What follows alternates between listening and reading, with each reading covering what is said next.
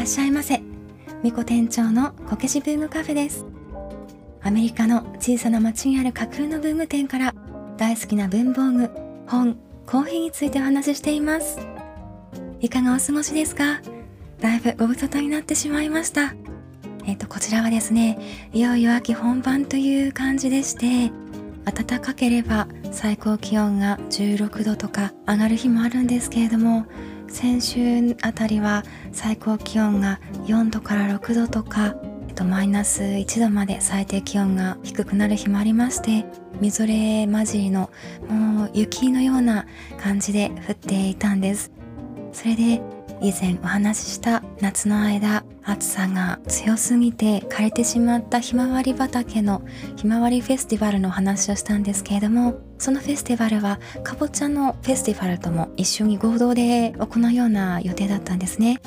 それで暑くて枯れてしまったのを植え替えたんですが今度はそれが先週の寒波といいますか雪でもうちょっとサバイブできないという生き残れないもう元気なままでは過ごせないっていうようなお便りがあってでまあひまわりの方は諦めていたんですけれども昨日かぼちゃを見てきました。かぼちゃを見てくるというのも変なんですけれどももうそろそろハロウィンが間近で広大なかぼちゃ畑から皆さんお客さんがですねそれぞれ自分がいいと思うかぼちゃをチョキンチョキンとカットしてそれをワゴンというか何て言うんでしょう。山林の日本でもあるんですけれどもそういったものに乗っけてかぼちゃ畑はもう様々ホワイトからオレンジからグリーンから様々なかぼちゃがあるので、まあ、大きさも本当に拳サイズからもっと顔よりもずっと大きいサイズまであるんですけれども厳選してかぼちゃを取っていたような雰囲気でした。ひまわりもですね少しだけ残っていたんですけれども元気なはつらつとした感じではなくて長さがだいたい5 6 0センチぐらいもうちょっとあったかな1メートルはなかったかと思うんですけれどもまだ頑張って咲いているような感じでした。前置きが長くなるんですけれどもしばらくちょっとポッドキャストをなかなか進められずにいてでそんな時にこちらポッドキャストを聞いていらっしゃる方はきっと皆さんご存知の超相対性理論の荒木さんが Voicy でもブックカフェというふうにブックレビューをされているんですけれどもそちらでご紹介されている flier さんの主催でラボゼミという音声発信力養成講座が募集されていましてそちらに今月からお邪魔しているところです。なのでそちらで学んだ内容も少しずつ盛り込んでもうちょっと分かりやすいポッドキャストにしたいと思っているところです。それでは、えー、と早速その養成講座の中で取り上げられた課題図書といいますかライフシフトについてブックレビューをしたいと思います。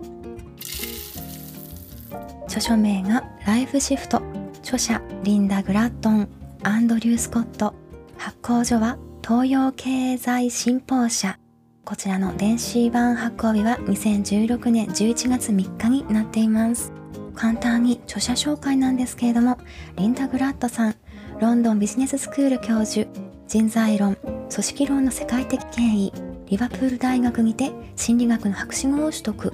ブリティッシュ・エアウェイズのチームサイコロジスト、PA コンサルティンググループのダイレクターなどを経て現職。もう一方、アンドリュー・スコットさん、ロンドンビジネススクール経済学教授、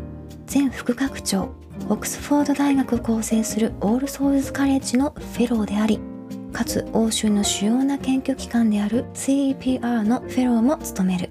2005年よりモーリシャス大統領の経済アドバイザー財政政策債務マネジメント金融政策資産市場とリスクシェアリング開放経済動学モデルなどマクロ経済に主要な関心を持つということです。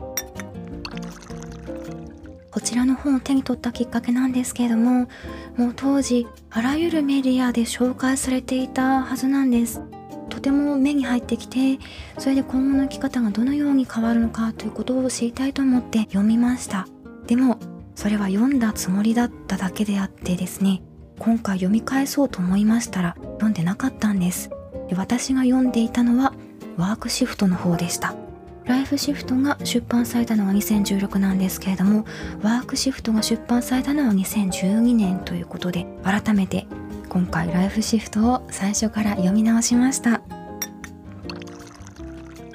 この本の中の主なメッセージについてなんですけれども、たくさんあったんですが私が選んだのは3つありまして1つ目が長寿化により確実性が増すため仕事時間お金人間関係における柔軟性が求められるということ。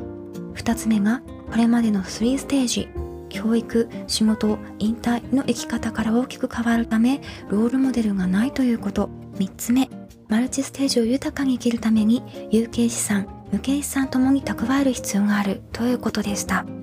私がこの中で特に気になったのは有形資産と無形資産の構築ということなんですけれども、まあ、有形資産については主にお金についてどのように運用するかとか貯めていくかとかそういうことなんですけれども無形資産について今後これまでよりもさらに重要になるということが気になったのでそちらについてお話ししようと思います。この中で無形資産について3つありまして1つ目が生産性資産。2つ目が活用資産。3つ目が変身資産。について書かれています。